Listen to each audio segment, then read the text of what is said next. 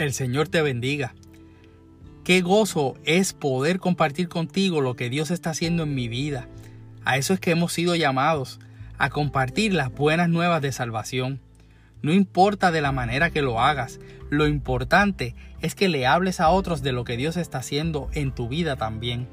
Mira lo que dice acerca de la fe el libro de Romanos en el capítulo 10, versículo 19, 17. Así que la fe es por el oír el oír por la palabra de Dios. Dios es bueno en todo tiempo y todo el tiempo. Aleluya.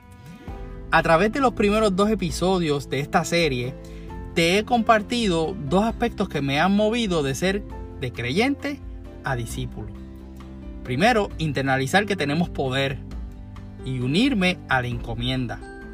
Pero para movernos en esa dirección hay más. Tenemos que llenarnos del Espíritu Santo. Y esa llenura la necesitamos diariamente. Esa es la gasolina que nuestro vehículo espiritual necesita constantemente de manera de mantenernos en movimiento dentro del plan de Dios para nuestra vida y no por nuestro entendimiento o cuenta propia. Hace más de 13 años atrás tuve la oportunidad de asistir a la Iglesia Bautista de San Antón en Carolina. La única razón por la que puedo precisar ese término de tiempo es porque esa es la edad de mi hija y antes de que ella naciera me congregué allí por varios años.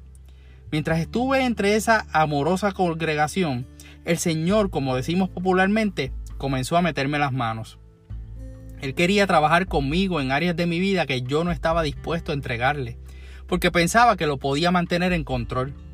Le permitía trabajar en otras áreas que, dentro de su misericordia, hicieron posible que pudiera unirme a la encomienda. Mi primer ministerio fue el de recoger sillas.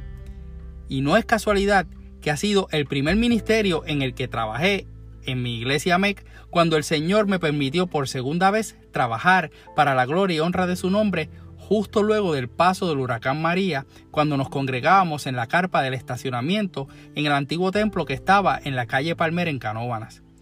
Ahora, hay una gran diferencia de la primera vez a esta segunda vez. Y es que te puedo decir que, por permitirle al Señor que tome control de las áreas de mi vida que no estaba dispuesto a entregarle, es que puedo sentir la diferencia de lo que es trabajar en la obra por mis fuerzas, mi entendimiento, versus trabajar en la obra con la llenura del Espíritu Santo. Y te aclaro, no soy el super espiritual. No ando ni me creo siendo el más santo. Pero sé lo que es estar con áreas de mi vida con las puertas cerradas y sé lo que es abrirle esas puertas al Señor y ver cómo me ha restaurado. La llenura del Espíritu Santo hace que los espacios que antes eran ocupados por otras cosas, ahora los ocupe el Señor. El tiempo que normalmente uno dice que no tiene para Dios, entonces ahora lo tiene, porque las prioridades cambian. Netflix, Disney Plus, las noticias de la radio AM, los deportes y otras distracciones pasan a un segundo plano y es importante tener un tiempo de esparcimiento y estar informados, pero eso ya no ocupa el primer lugar.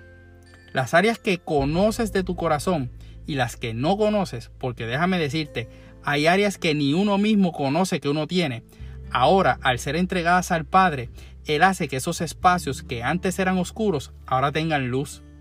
Algunas de las personas que te rodean cuando eres discípulo pueden ser distintas a las que estaban acostumbrados, como te comenté en el episodio anterior.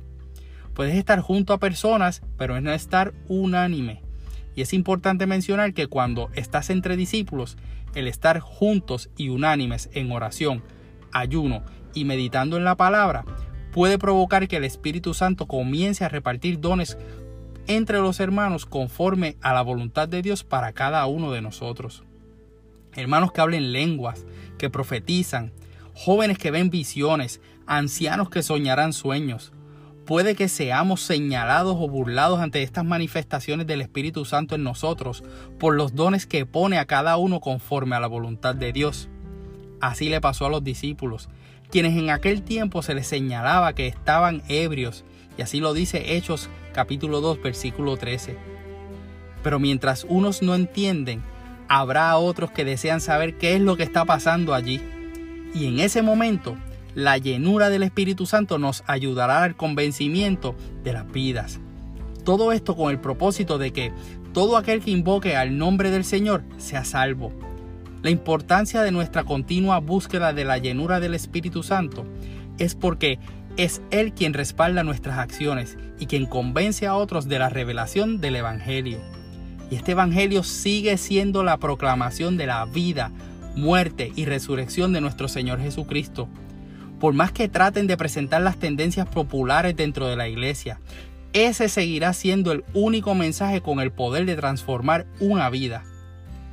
Soy tu hermano y amigo José Molina.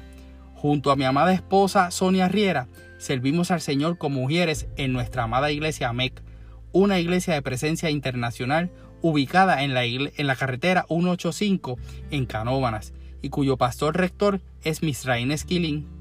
Si no tienes dónde congregarte, te invitamos a la nuestra.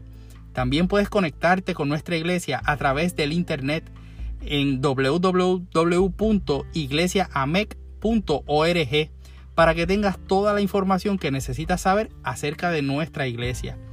Deseamos que el Señor te bendiga.